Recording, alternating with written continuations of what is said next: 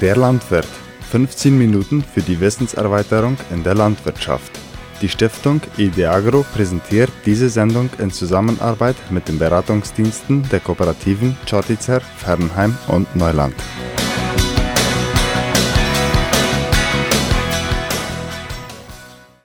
Liebe Hörer und Hörerinnen der Sendung Der Landwirt.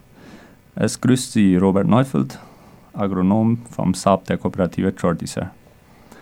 Das Thema, mit dem wir uns heute beschäftigen werden, ist die Bewässerung landwirtschaftlicher Kulturen. Dies ist ein sehr breites Thema für das, was es beinhaltet, aber ich werde versuchen, die grundlegenden Aspekte kurz anzusprechen und zu erklären, um Ihnen eine Zusammenfassung zu geben, die verwendet werden kann, um die Bewässerung Ihrer Nutzpflanzen, Ihres Gartens oder sogar Ihrer Zierpflanzen zu verwalten. Bewässerung ist die Praxis, die Pflanzen mit zusätzlichem Wasser zu dem zu versorgen, das sie durch natürliche Beiträge wie Regen und dem flachen Grundwasser erhalten. Das Ziel der Bewässerung ist im Allgemeinen die Erhöhung des Ertrags wie zum Beispiel dessen Stabilität, das heißt die Erzielung einer guten Ernte wird dadurch sicherer. Pflanzen werden mit Mineralien durch Bodenwasser ernährt, das von den Wurzeln aufgenommen wird. Dieses Wasser ist der Träger für mineralische Nährstoffe. Je mehr Wasser also die Pflanze transpiriert, desto höher ist ihr Trockenmasseertrag. Auf diese Weise kann uns die Bewässerung helfen, bessere und stabilere Erträge zu erzielen. Andererseits ist auch zu viel Wasser ein Problem für die Pflanze. Und wenn dieses Wasser von übermäßigem Gießen stammt, ist es auch ein übermäßiger Kostenfaktor. Daraus ergibt sich die Notwendigkeit, den Wasserbedarf der Pflanze zu kennen der durch die Wetterbedingungen und der phänologischen Etappe der Pflanze bestimmt wird. An heißen, windigen Tagen verbraucht die Pflanze also mehr Wasser. Ebenso verbraucht eine Pflanze in vollem Wachstum und Blüte mehr Wasser als eine eben gekeimte Pflanze oder eine reifende Pflanze. Wie ich gerade sagte, ist das Wasser, das die Pflanze aufnimmt, Bodenwasser. Mit anderen Worten, wenn wir bewässern, versorgen wir den Boden mit Wasser, damit er genug Wasser hat, um die Pflanzen damit zu bedienen. In diesem Zusammenhang müssen wir den Boden als Reserve von gespeichertem oder potenziell gespeichertem Wasser definieren.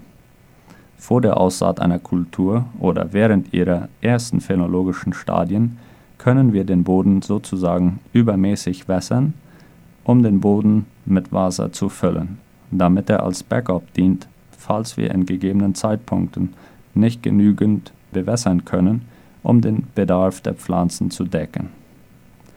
Tatsächlich ist es üblich, dass dies in fortgeschrittenen phänologischen Stadien, zum Beispiel in voller Blüte, auftritt, wenn dieses Stadium in einer Jahreszeit hohes, hohen Wasserbedarfs eintrifft.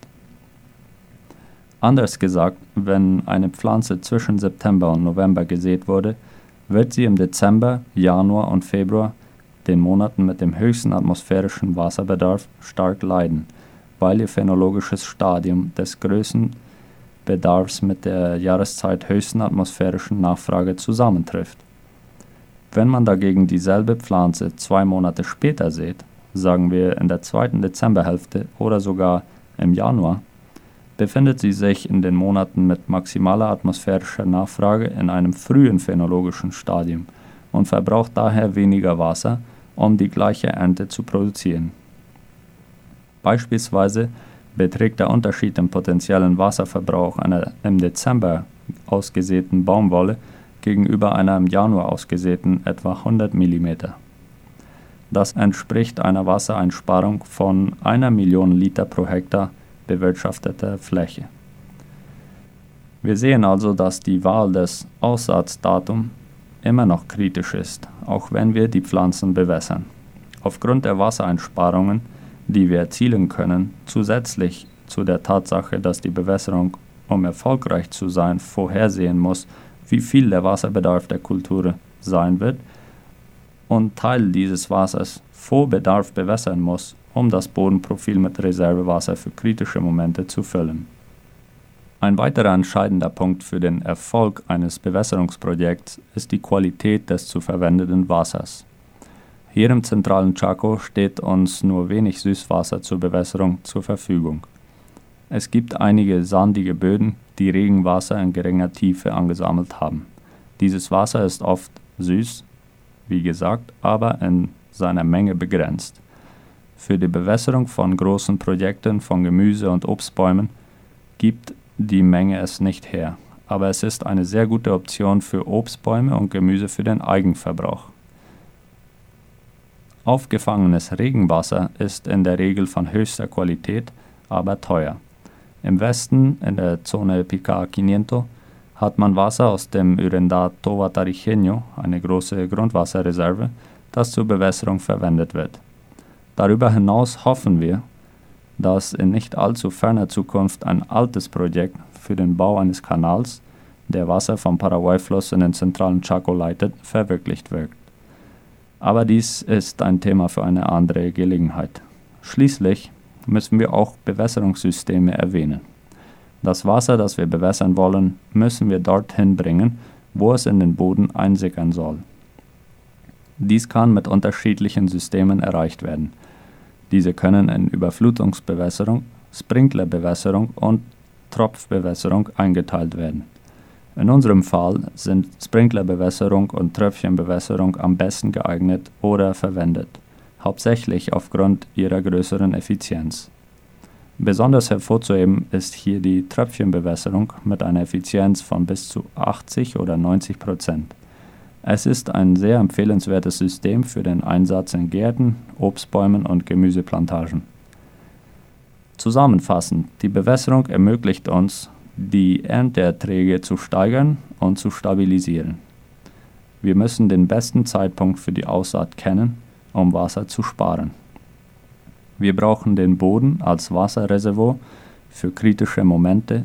Wir können dieses Reservoir im Voraus füllen, um für diese kritischen Momente vorbereitet zu sein. Darüber hinaus ist die Qualität des Wassers, mit dem wir unsere Pflanzen bewässern, von Bedeutung und ebenso beeinflusst die Wahl des Bewässerungssystems die Effizienz und den Wasserverbrauch. Ich hoffe, ich habe die Grundbegriffe der Pflanzenbewässerung verdeutlicht und wenn Sie weitere Informationen zu diesem Thema benötigen, können Sie sich gerne beim Saab der Kooperative Chortizer an mich wenden. Viel Erfolg beim Anbau wünscht Agronom Robert Neufeld.